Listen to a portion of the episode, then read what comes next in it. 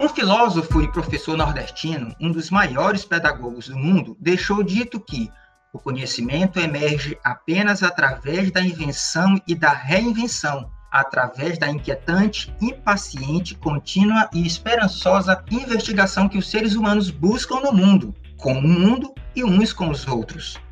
Paulo Freire. Já para o antropólogo Carlos Rodrigues Brandão, a educação é uma fração do modo de vida dos grupos sociais que a criam e recriam, entre tantas outras invenções de sua cultura em sua sociedade. E é em sociedade que a gente aprende e ensina, ensina e aprende. É em sala de aula, é no banquinho da praça, é numa telinha de computador. Bom, a verdade é que ninguém consegue escapar da educação. Assunto principal de nossa conversa que recebe o Maranhoca, metade carioca e metade maranhense, Felipe Camarão, secretário de Educação do Estado. Conosco aqui também é Edilene Tavares, professora da Rede Municipal de Ensino da cidade de Pedreiras, distante 278 quilômetros da capital do Maranhão.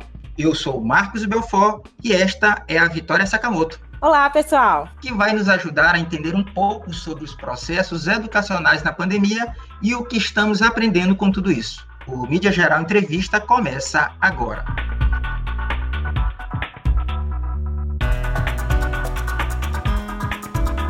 Sejam bem-vindos, Felipe Camarão e Edilene Tavares. Agradecemos a participação de vocês aqui no Mídia Geral. Tá tudo bem com vocês? Vocês estão legal aí? Oi, tá tudo bem. Prazer imenso estar aqui conversando com vocês nessa oportunidade. É, pandemia, ensino remoto, ensino híbrido, salas de aulas vazias. A gente tem um cenário completamente diferente do que a gente está acostumado. Com presencial, com professor, contato direto com os colegas de sala. Mas hoje tudo é novo para nós. Né? Como tem sido percebido por vocês, que ambos são professores, esse momento e esses novos processos educacionais? A sala de aula faz falta? A gente tem percebido aqui é, uma, uma falha muito grande na questão desse processo educacional em relação às tecnologias. A gente, todos nós somos pegos de surpresa com essa pandemia e na educação não foi diferente, né? Nós tivemos que nos adequar, é, aprimorar nossos conhecimentos tecnológicos e usar essa ferramenta que é tão ampla e atrativa e de suma importância a nosso favor. Claro que sempre pensando no ensino-aprendizagem do aluno, que é o nosso alvo principal nesse processo. Mas a gente percebeu que essa forma de, de passar o conteúdo para os alunos através dessas ferramentas, a gente encontrou bastante dificuldade é, em relação aos alunos, porque muitos não têm acesso, né? Pelo menos na questão na zona rural, a gente sabe que a deficiência é muito grande. Eu sou professora de língua portuguesa e também da educação infantil. Trabalho tanto na zona urbana quanto na zona rural. Os alunos não têm acesso à internet, não têm recursos, então a gente sentiu esse, essa dificuldade né, nesse momento que a gente está vivendo de pandemia. E principalmente como usar essa ferramenta com esse, com esse público né, que não tem condições nenhuma de ter acesso às tecnologias digitais. E fica difícil para o professor. Não tem como substituir o professor, uma aula remota. A gente sabe que a gente está se adequando e é a forma que a gente está tendo no momento de trabalhar. Por parte da Secretaria de Estado da Educação, reforço as palavras da professora Edilene e acrescento mais. É, assim, não só na teoria, não estou falando só opinião, assim, empiricamente o que nós temos observado, infelizmente, é que a brutal e obscena desigualdade existente no Brasil, ela se tornou ainda mais evidente com a pandemia. Isto é, aquela diferença, aquela é, maldade de poucos terem muito, ou seja, poucos terem conhecimento, a riqueza no país, e muitos não terem nada ou quase nada em matéria de conhecimento, em matéria de riqueza. Isso ficou mais escancarado na pandemia. Não é que não existia antes, é que ficou mais escancarado. Eu costumo dizer, Marcos, Vitória, Edilene, que a diferença entre o estudante da escola pública e da escola particular não está no banco da sala de aula, não está na escola, não está no professor, porque os professores da rede pública são tão bons ou melhores do que da escola particular. Assim como a capacidade dos alunos da escola pública são as mesmas do aluno da escola particular. A diferença está no que eu chamo de problemas periféricos ou adjacentes à aprendizagem. É que o nosso estudante da escola pública, quando sai da escola e chega em casa, não tem saneamento básico, não tem alimentação adequada, sofre violência doméstica, psicológica, é, o pai e a mãe não estão lá em casa para poder ajudar no dever, orientar, não tem babá, não tem aula de reforço, tem aula particular. Então, são outros problemas que conseguem fazer com que a desigualdade seja maior. Na pandemia, com as escolas públicas fechadas e a gente tendo que ministrar essa aula remota, como a professora Edilene bem mencionou, nosso problema é maior ainda, porque os estudantes da escola particular têm acesso à tecnologia, têm acesso às aulas remotas com certa qualidade e regularidade, e os estudantes da escola pública têm muita dificuldade. Não apenas na zona rural, nos povoados, mas também nas capitais, na periferia. Isso ocorre no Maranhão, ocorre no Rio de Janeiro, São Paulo, Brasília, Porto Alegre, onde a gente vá, nós temos esse mesmo problema. Então, é um problema que é da educação, mas é muito maior. E a falta do, de uma liderança do governo federal acentua isso tudo. Então, eu acrescento ao que a professora Edilene falou. Fora, a, a gente não está preparado para isso, porque não existe nenhum manual, não existe um livro que diga como a gente vai enfrentar a pandemia em tempos de educação ou nas outras áreas. Está todo mundo aprendendo com esse processo pandêmico, infelizmente. Eu, eu quero ainda acrescentar a falta de um comando, de um governo federal que lidere o enfrentamento à pandemia na área da saúde e na área da educação. Então, estados e municípios estão sozinhos fazendo o que podem em matéria de tecnologias educacionais. E os nossos professores, graças a Deus, têm se reinventado, estão se reinventando nas práticas pedagógicas, inclusive eu, que continuo ministrando aula. Hoje à noite eu vou ministrar aula na Universidade Federal também de maneira remota, e a gente tem se reinventado. É, muitos professores têm alguma, algum problema com o uso de tecnologias educacionais, mas é aquilo, não tem um mal que não traga um bem. É, é sem sombra de dúvidas, os professores principalmente da rede pública, tem é, se reinventado nesse quesito. Secretário, ainda falando sobre essa questão política, é, no começo deste ano, a sua pasta apresentou à Assembleia Legislativa do Estado informações sobre o programa Escola Digna, como a ineditação de implementar eleições para gestores escolares, a adaptação de espaços para o processo de ensino e aprendizagem e 18 escolas de educação integral, em funcionamento, inclusive, em vários municípios e outras informações. Mas, especificamente no meio da pandemia, em 2020, eu queria que o senhor fizesse um breve balanço aqui para nós. Tivemos muitas perdas, muitos ganhos? Infelizmente, nós tivemos mais perdas do que ganhos. Perdas do ponto de vista realmente pedagógico, da aprendizagem, muito abandono e evasão escolar, é, principalmente, especialmente nas redes municipais, que não estão conseguindo, é, de forma adequada, ministrar a, esse processo de ensino-aprendizagem. Evidentemente que a faixa de idade dos estudantes da rede municipal prejudica muito. E aí a minha preocupação como secretário de Estado da Educação, não apenas com o ensino médio, que é a nossa vocação, que é a nossa obrigação no Estado, mas principalmente com as redes municipais no que pertine, no que diz respeito à educação infantil e ao ensino fundamental. Eu tenho a preocupação, assim como o governador Flávio Dino, com as redes municipais, especialmente na educação infantil e no ensino fundamental, no ensino fundamental 1 ou menor, porque nessa faixa etária da primeira infância é quando ocorre a formação da personalidade, é quando nós temos que fazer a alfabetização na idade certa. Então, nossas crianças do Brasil estão tendo um grande prejuízo. Então, a nossa preocupação é que a gente pode estar tendo danos irreparáveis.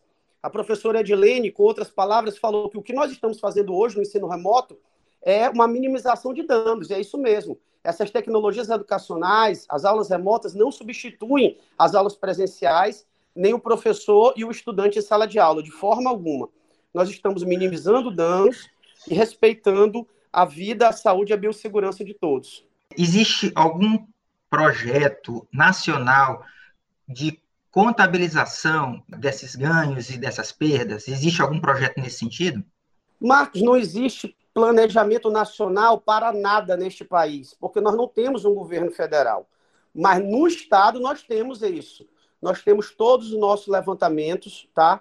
É, com relação a, a, a evasão escolar, abandono, a avaliação diagnóstica dos estudantes, há um planejamento para o que a gente chama de novo normal no futuro, ou seja, nós estamos no enfrentamento da pandemia, já temos o planejamento da pós-pandemia, estamos articulando com todos os DMS, com todos os dirigentes municipais de educação, para que a gente faça um esforço conjunto, que é chamado de Pacto Estadual pela Aprendizagem, que é um dos eixos do programa Escola Digna.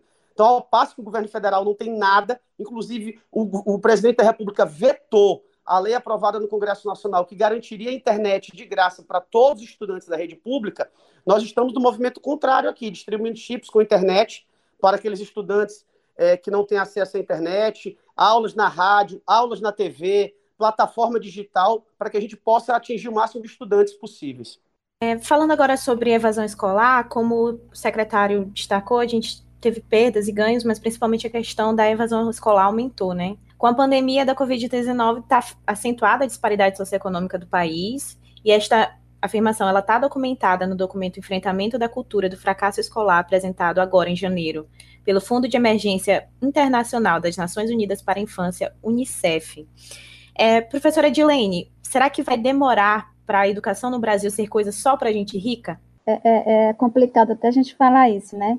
Mas o que a gente está percebendo é justamente isso, né? Como o secretário falou, Felipe Camarão, infelizmente a gente vê essa desigualdade, né? Porque aquele aluno que tem uma condição de ter sua internet de boa qualidade, acompanhar as suas aulas, ter todo um suporte ali à sua disposição, enquanto que a gente vê na maioria da rede municipal os alunos não têm esse acesso, então a gente vê que de fato a gente não vai, não vai mascarar nada aqui. De fato, a educação está sendo coisa para gente rica, né? Então, o que, que a gente pode ver sobre isso é que, infelizmente, a gente não está tendo políticas públicas para ver esse lado do aluno que está com menos recurso, né? De, de baixa renda. Eu, como trabalho que vou enfatizar na área que eu trabalho é, pela manhã, que é educação infantil e zona rural, a gente vê até não tem como substituir o professor nessas aulas remotas, e a gente sabe que a maioria, estou falando meu, da minha região aqui, do meu caso particular, a gente vê que a maioria dos nossos alunos, os pais são analfabetos. Então, como é, os alunos já não têm acesso à internet, ele já não tem um apoio em casa como deveria ter, porque o pai e a mãe são analfabetos. Essa é a minha realidade. É isso que eu, antes da pandemia, a gente já estava sofrendo com isso, porque muitas das tarefas que a gente passava para fazer em casa e que precisa ter o auxílio do, do responsável, não, às vezes o aluno não fazia essa tarefa, a criança não fazia, porque o pai e a mãe não sabem nem ler como é que é para fazer aquela tarefa. Imagine agora nessa pandemia. Então, assim, é preciso que haja assim, um, um olhar mais carinhoso para essa questão né, do aluno da rede pública, porque é preciso que haja essas políticas públicas para melhorar.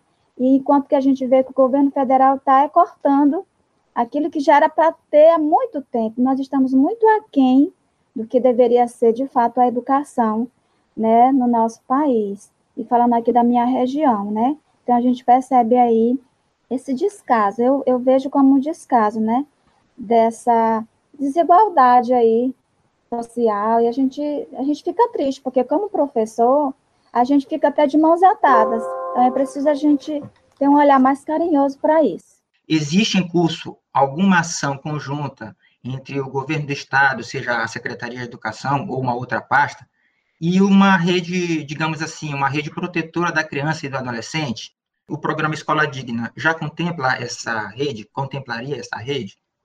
Sim, nós temos aqui, por parte do governo do estado, essa rede de proteção à primeira infância. Inclusive, o governador Flávio Dino priorizou neste segundo mandato é, a primeira infância. Então, são ações articuladas na área da assistência social, da saúde, da educação, direitos humanos. No que pertine à educação, a nossa prioridade foi lançar, dentro do programa Escola Digna, um eixo específico que é o Pacto Estadual pela Aprendizagem, e o nosso foco, repito, apesar da rede estadual cuidar do ensino médio, será alfabetizar na idade certa. Então, nós estamos estimulando, coordenando, oferecendo assessoria técnico-pedagógica, estímulos financeiros, construindo escolas para os municípios, para as prefeituras, para que elas é, possam melhorar a qualidade da aprendizagem nessa faixa da educação infantil do ensino fundamental. Nós estávamos andando muito bem até 2019, início de 2020. A pandemia atrapalhou tudo. A professora Edilene corroborou com o que eu disse e, e citou o exemplo real, que é dela e que é da, da, do Maranhão, do Nordeste do Brasil. Né? Nós estamos tendo dificuldades efetivas. Então, essa rede que está atuando prioritariamente de maneira virtual, de maneira remota, porém de maneira muito articulada, conta com a Secretaria de Estado da Educação e outros órgãos do governo do Estado, com as prefeituras municipais em vários segmentos da assistência social, da saúde, da educação, eu repito. Temos o Ministério Público nos apoiando, a Defensoria Pública do Estado nos apoiando e até mesmo o Poder Judiciário. Então, nós estamos tentando, no máximo quanto possível, fazer essa proteção de forma global da primeira infância. Oi, eu só queria acrescentar aqui é, sobre a primeira infância, né, a educação na primeira infância. Muitas pessoas acham que na primeira infância o aluno vai só pintar, só riscar, mas não é isso. Na primeira infância nós vamos ensinar os valores que eles vão carregar para o resto da vida. Então é preciso que haja né, uma, uma atenção melhor para a primeira infância, porque é nessa fase que a gente vai construir uma, uma educação futura melhor também, né? Então é preciso que haja é, é, esse olhar mais cuidadoso para a primeira infância. É, nós sabemos que temos professores excelentes na, na, na rede pública, mas a gente não está tendo suporte, a gente não tem é, muita estrutura. Eu vou falar da minha escola, a nossa escola não tem estrutura para trabalhar como deve ser, como está agora na nova BNCC, como trabalhar com a educação infantil. Porque agora a metodologia toda diferente, a gente tem que trabalhar com o aluno, mas a gente não tem suporte, a escola não tem estrutura para a gente fazer o que de fato tem lá na BNCC. Então a gente tenta adaptar, a gente tenta fazer o melhor. E eu espero que a gente tenha melhoras, mesmo na pandemia, mas eu espero que a gente, pós-pandemia, esteja, esteja de uma outra forma, trabalhando melhor para que esse aluno consiga voar, né? Este é o Mídia Geral, seguindo com a série de entrevistas com pessoas interessantes que têm algo importante para nos dizer.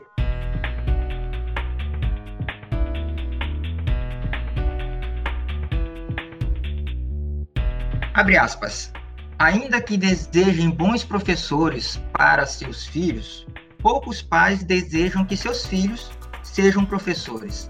Isso nos mostra o reconhecimento que o trabalho de educar é duro, difícil e necessário. Fecha aspas. Esta frase é do mesmo filósofo e pedagogo nordestino citado lá no começo de nossa conversa aqui com o secretário de Educação do Estado, Felipe Camarão, e com a professora da Rede Municipal de Ensino da cidade de Pedreiras, Edilene Tavares, de quem eu quero saber como tem sido o dia a dia dela enquanto professora e como estão sendo utilizados os recursos tecnológicos no ensino, as dificuldades de conexão e como ela tem observado a aprendizagem de seus alunos. Edilene, não tem sido fácil, né?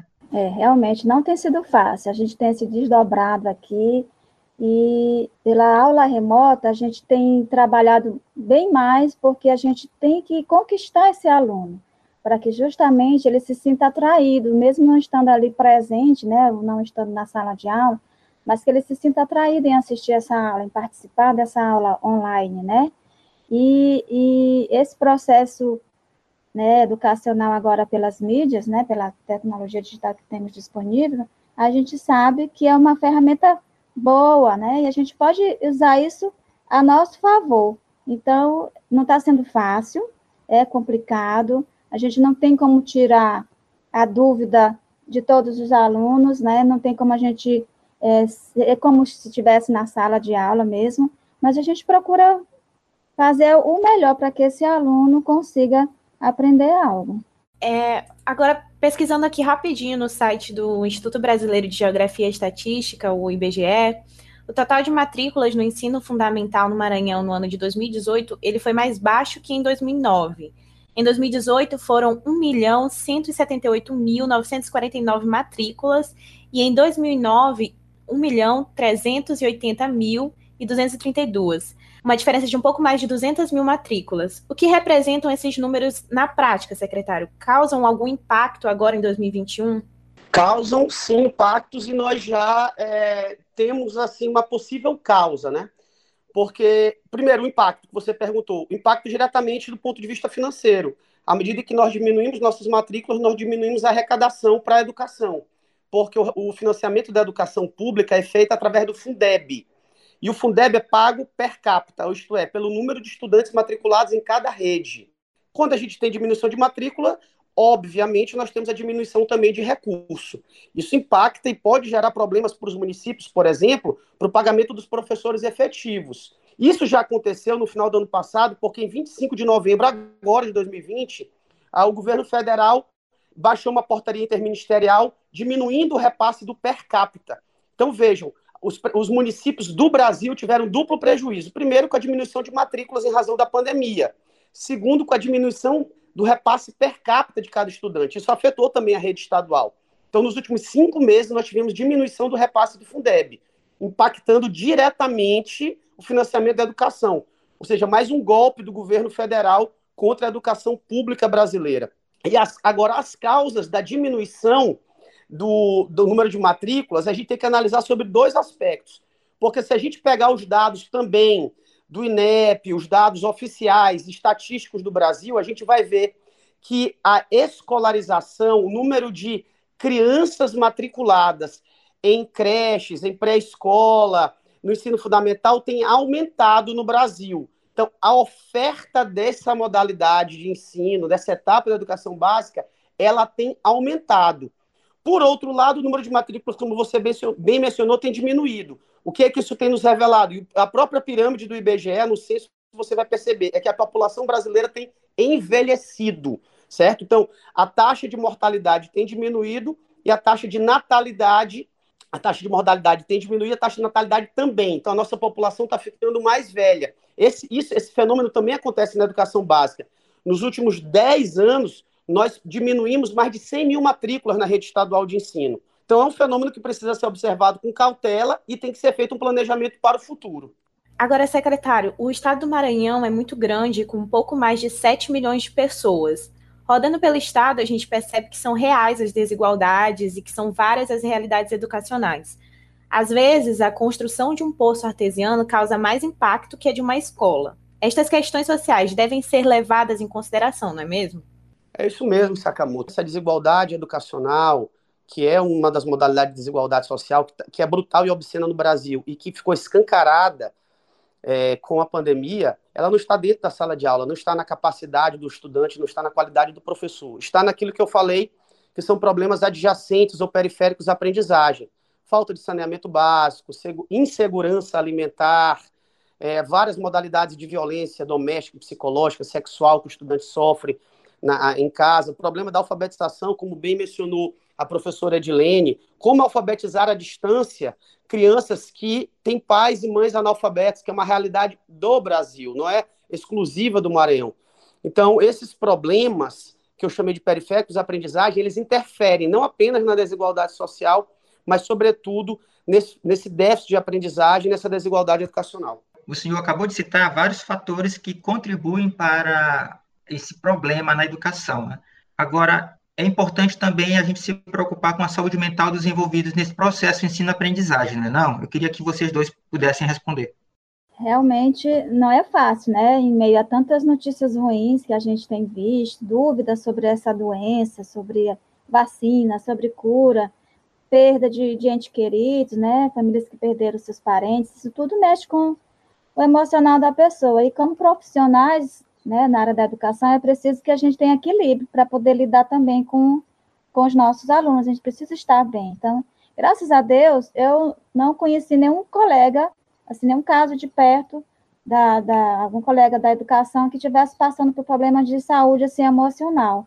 A gente sabe que, que alguns perderam seus parentes, mas nós, eu acho também que nós precisamos filtrar aquilo que a gente assiste, aquilo que a gente lê, procurar absorver o que é bom para que a nossa mente esteja bem e assim vai poder dar conta do recado, que se a gente estiver com a mente bem, a gente vai poder passar uma boa aula para o aluno, né? Então, tornar o trabalho é, mais prazeroso e com certeza desafiador, porque não é fácil em tempos desses a gente estar com a cabeça, tem que, tá, tem que ter um equilíbrio, né? Tudo tem que ter um equilíbrio.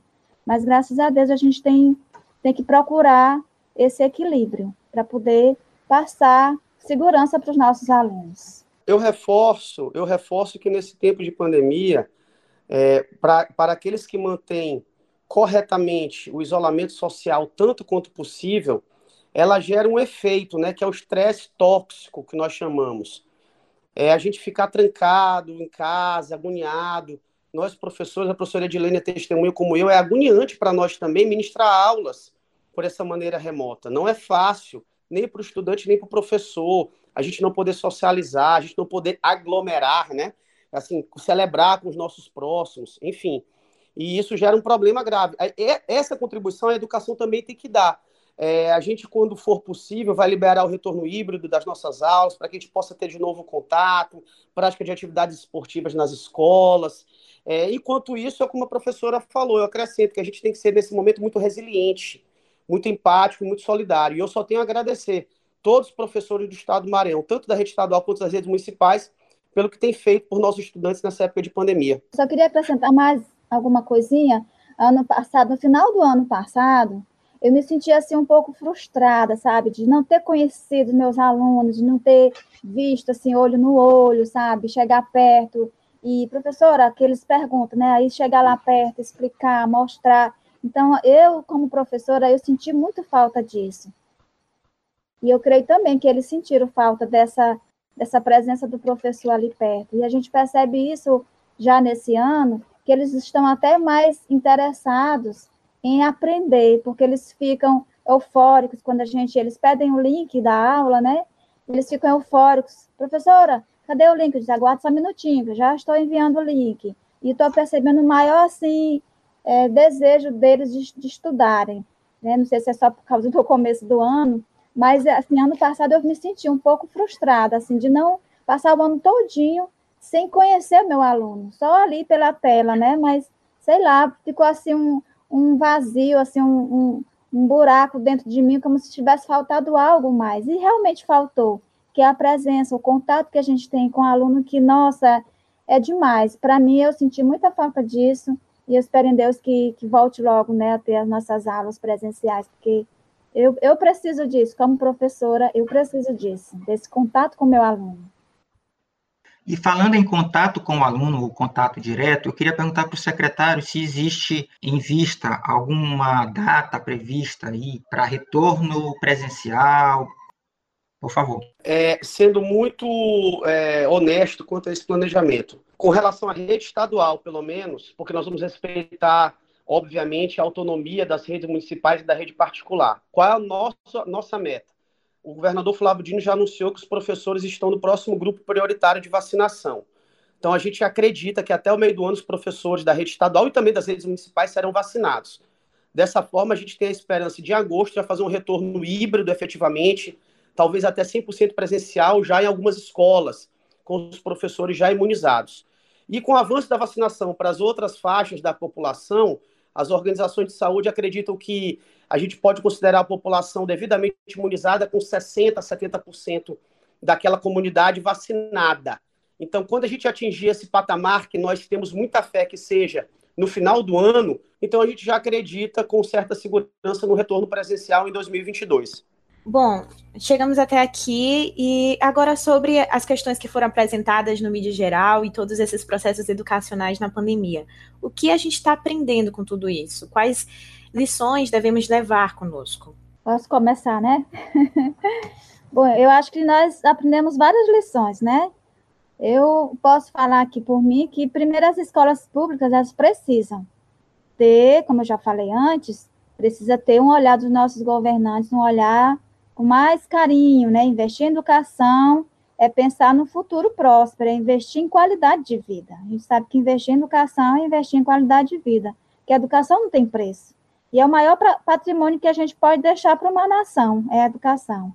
E aí, com o ensino remoto, nós vimos que há uma desigualdade muito grande nesse quesito tecnológico, o acesso à internet, às mídias, ainda está bem distante para muitos de nossos alunos, que infelizmente agora ficou mais evidente, né, com o, o, essa diferença social aí. E nós, professores, tentamos de várias formas conquistar esse aluno que de alguma forma não tem condições de assistir é, essa aula. E esse ano nós tivemos uma, eu, pelo menos do meu ponto de vista, eu, nós tivemos uma colaboração maior da família, que ano passado a gente não teve muito é, assim o apoio da família, né, desses alunos, mas esse ano já já sentimos uma diferença, quer dizer que os pais também já estão percebendo que é preciso que haja também um acompanhamento.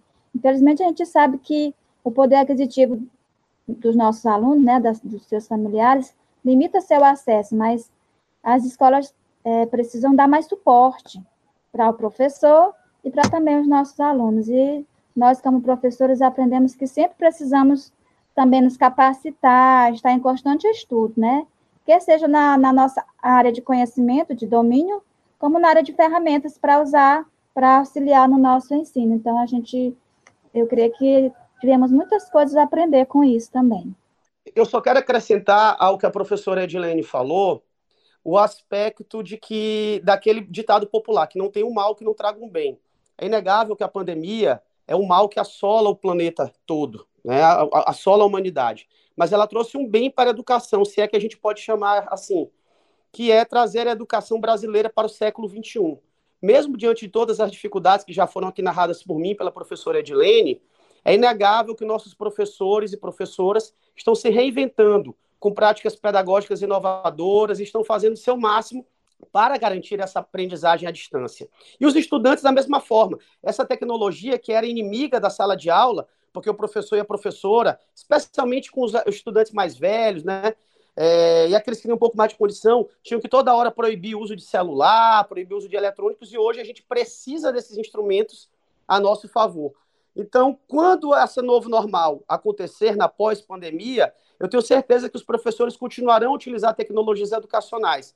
Então, eu quero assim reafirmar todas as dificuldades aqui postas. Acho que realmente todas as esferas de governo têm que priorizar a educação. Nesse momento é a saúde que deve ser priorizada, mas em segundo plano a educação sem dúvida, porque é o que vai tirar a gente dessa crise. E ao mesmo tempo a gente continuar investindo em tecnologias educacionais e nessa formação continuada dos professores para essas novas tecnologias. Bom, a conversa foi muito boa e queremos agora agradecer a participação do secretário de Educação do Estado e também professor universitário Felipe Camarão. Eu, Felipe Camarão, aqui que só tenho a agradecer pelo convite, pelo ótimo bate-papo. Agradeço a oportunidade e me coloco sempre à disposição de vocês para futuros diálogos. Um grande abraço, muita saúde a todos, um beijo no coração da professora Edilene, de você, Sakamoto, de você, Marcos, e a todos que estão nos ouvindo. Agradecemos também a Edilene Tavares, professora da Rede Municipal de Ensino da cidade de Pedreiras. Também agradeço o convite, obrigado.